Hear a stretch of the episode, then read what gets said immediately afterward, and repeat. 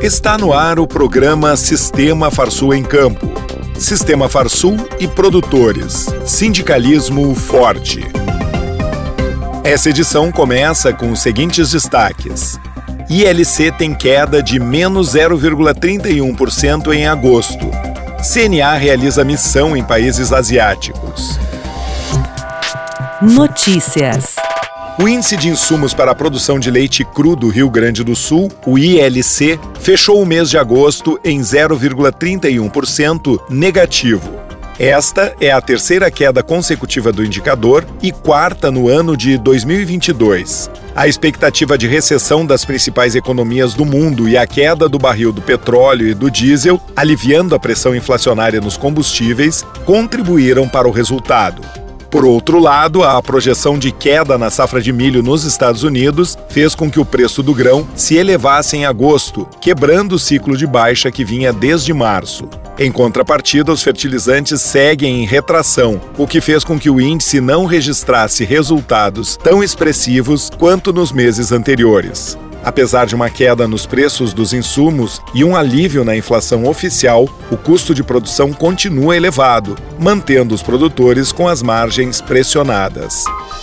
A CNA participou de uma missão de prospecção do Ministério das Relações Exteriores e da Apex Brasil a quatro países da Associação das Nações do Sudeste Asiático, ASEAN.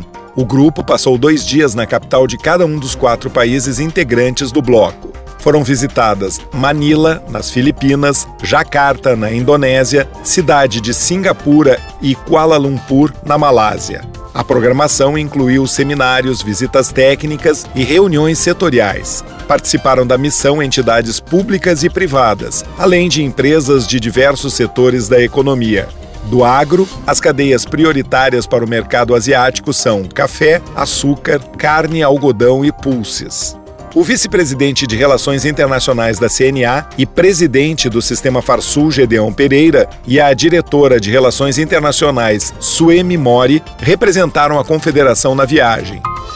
Foram publicadas no Diário Oficial do Estado as instruções normativas 12 e 13 da Secretaria da Agricultura, Pecuária e Desenvolvimento Rural, que trazem novas diretrizes sobre o trabalho de mitigação de riscos de deriva de agroquímicos hormonais no campo. As mudanças incluem o escalonamento de municípios sob exigência de aplicadores habilitados e a necessidade de declaração de uso dos herbicidas, bem como exigências adicionais para a execução da aplicação dos produtos. A medida visa também atender a legislação federal que estabelece exigência do treinamento dos aplicadores até 2026. A IN 13 estipula o cronograma e a entrada em vigor da obrigatoriedade de capacitação dos aplicadores para todos os municípios gaúchos nos próximos quatro anos. Um grupo de 35 municípios já vinha cumprindo a regra. A partir de janeiro de 2023, produtores rurais de outros 38 municípios passam a ter que se enquadrar. Os próximos três grupos de municípios serão abrangidos pela IN em janeiro de 2024, janeiro de 2025 e janeiro de 2026, alcançando a totalidade do território estadual. O cronograma foi definido com base no histórico de ocorrências de derivas em todas as regiões do estado e está disponível no site da Secretaria. Momento Senar. A água é fundamental para a produção dos alimentos. O uso da irrigação, seja por inundação, sulco, gotejamento ou aspersão, são sistemas que promovem o sucesso da plantação. Para buscar conhecimento sobre o melhor sistema na sua propriedade, entre em contato com o Sindicato Rural do seu município e venha participar dos treinamentos que o Senar Rio Grande do Sul oferece nesta área. Agenda nos dias 13 e 14 de outubro acontece mais uma edição do Fórum De Onde Virão os Terneiros. Esta etapa será realizada em Boa Vista das Missões. A programação completa e inscrições estão disponíveis no site do Senar do Rio Grande do Sul, no endereço senar-rs.com.br.